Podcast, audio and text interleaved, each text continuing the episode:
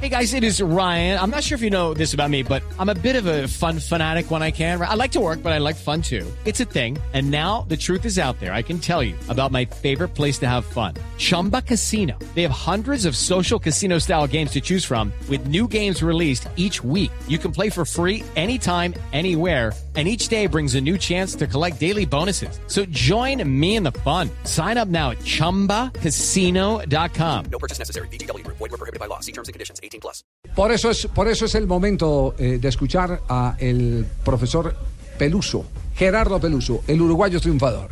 Eh, No es, no, es, no es este partido solo, es desde el 12 de julio, bueno, ustedes lo saben, venimos jugando cada tres días eh, en forma permanente. Solamente un fin de semana no hubo fútbol aquí por las elecciones, después no paramos nunca. Pero además, los últimos partidos son todos finales. Venimos de dos finales contra el Junior, después habíamos jugado las finales de la Copa. Son finales todas, porque tenés que ganar para seguir, si no, perdés, te va, te va para tu casa. Acá no hay chance para un- tener un mal día. Ha sido durísimo, la verdad que sí, que ahora quiero desconectarme, ir a mi casa, a Uruguay, mis hijos y olvidarme un poco de todo porque sí, ha sido duro, muy duro. Yo les voy a contar un detalle y Sí. la otra vez lo, lo dijimos en la transmisión de un partido que hicimos acá en Blue de la Suramericana. Creo que fue el partido que jugó Santa Fe contra Independiente en Argentina, donde llegó el técnico y se metió a la cancha, cogió y arrancó un poco de, de- de pasto, de grama, Ajá. la tiró al aire y de inmediatamente se dio cuenta para dónde estaba corriendo, pegando el viento y llamó a su arquero, a Rufai Zapata. Manejador de los pequeños detalles. ¿ah? unos detalles mire, impresionantes. interesante Ahí es, eso, ¿ah?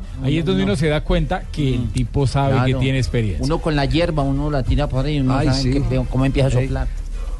Y se vinieron a jugar la vida acá. Y yo pensaba que si, eh, sinceramente te digo, si había un alargue, nosotros lo Huracán. teníamos que ganar de cualquier manera porque, claro, porque jugar en la altura. El, el- el- el que la vivió, que a mí me tocó, digo, tanto en México como en Ecuador, ir del llano a la altura, jugar 90 minutos, una final y después un alargue.